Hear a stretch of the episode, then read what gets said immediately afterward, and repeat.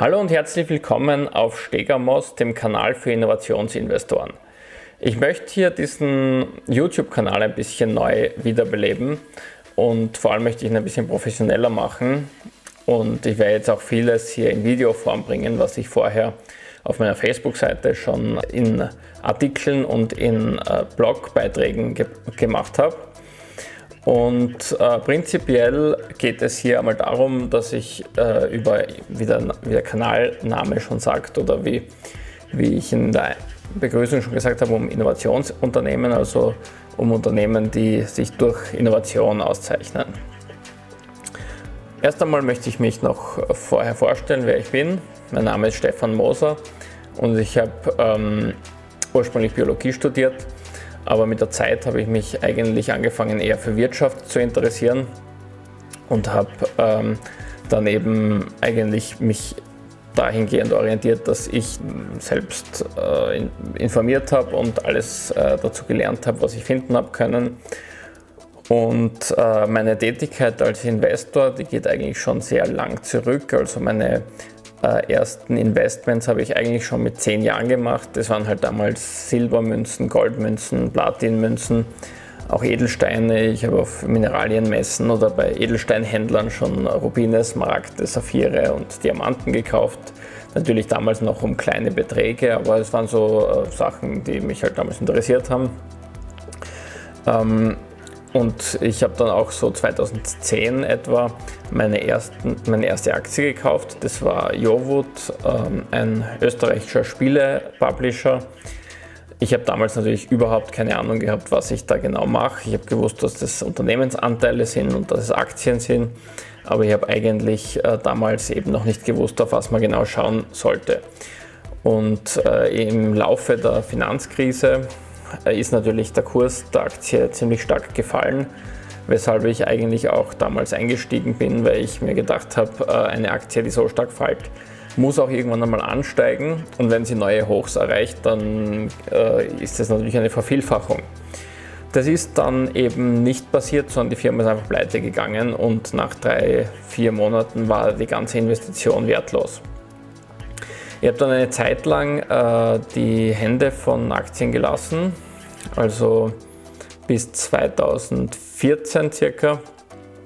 Dann habe ich angefangen, mich wirklich intensiver mit dem Thema zu beschäftigen, habe dann systematisch angefangen zu investieren und meine ersten Aktien, mit denen ich mich dann auch wirklich beschäftigt habe, waren eben dann ähm, Alibaba und Zalando.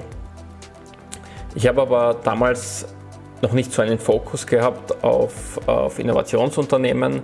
Ich habe natürlich auch noch die Bücher gelesen von äh, Benjamin Graham, von über Warren Buffett und bin dann eigentlich auch eine Zeit lang in den Bereich äh, Value Investment gegangen habe aber dann so ab 2017 gemerkt, dass mich das eigentlich nicht mehr so wirklich interessiert und dass mich viel mehr diese innovativen Konzepte interessieren, die wirklich eigentlich die, die, ähm, die Zukunft gestalten mit ihren Produkten, die sie neu auf den Markt bringen.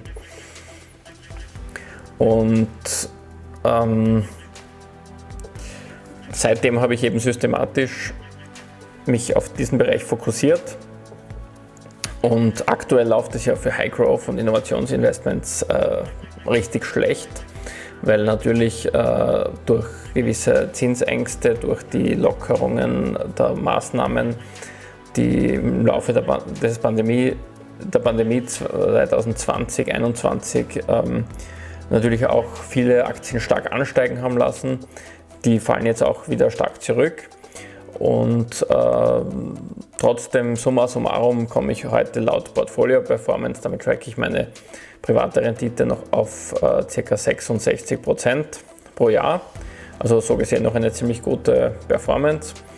Ähm, und ich sehe mich selber als äh, freien Innovationsinvestor, also mache das als selbstständige Tätigkeit und betreibe da eben auch ein Wikifolio, wo ich diese Strategie äh, jeden anbiete, der sich auch dafür interessiert und der da äh, eben auch ähm, teilhaben möchte oder eben sich informieren möchte. Ich teile dort halt eben meine, mein Wissen und meine Strategie. So, diesen YouTube-Kanal möchte ich natürlich nutzen, um äh, die Strategie Innovationsinvestments äh, an die Öffentlichkeit zu tragen, also mit, mit vielen Leuten zu teilen, die vielleicht sich auch mit diesem, in diesem Bereich spezialisieren möchten oder auch betätigen möchten.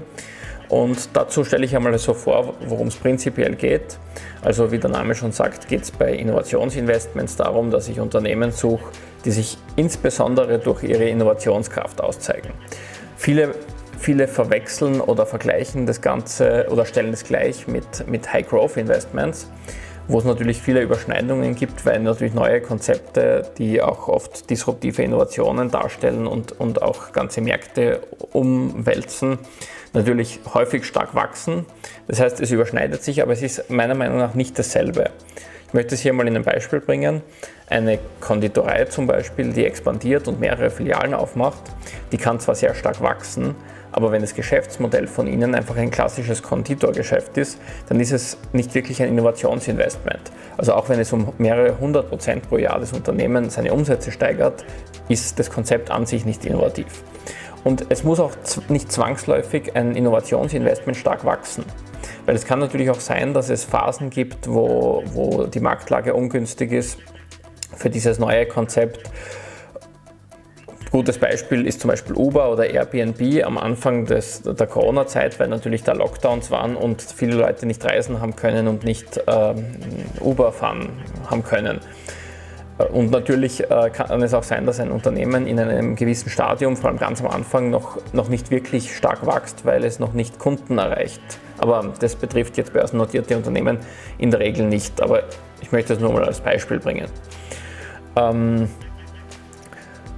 es ist natürlich auch so, also ich, ich trenne da eigentlich auch noch Unternehmen oder ich, ich separiere jetzt auch noch Unternehmen aus, die meiner Meinung nach keine Innovations- Unternehmen sind, auch wenn sie in einem innovativen Markt tätig sind. Also ich möchte ein Beispiel bringen.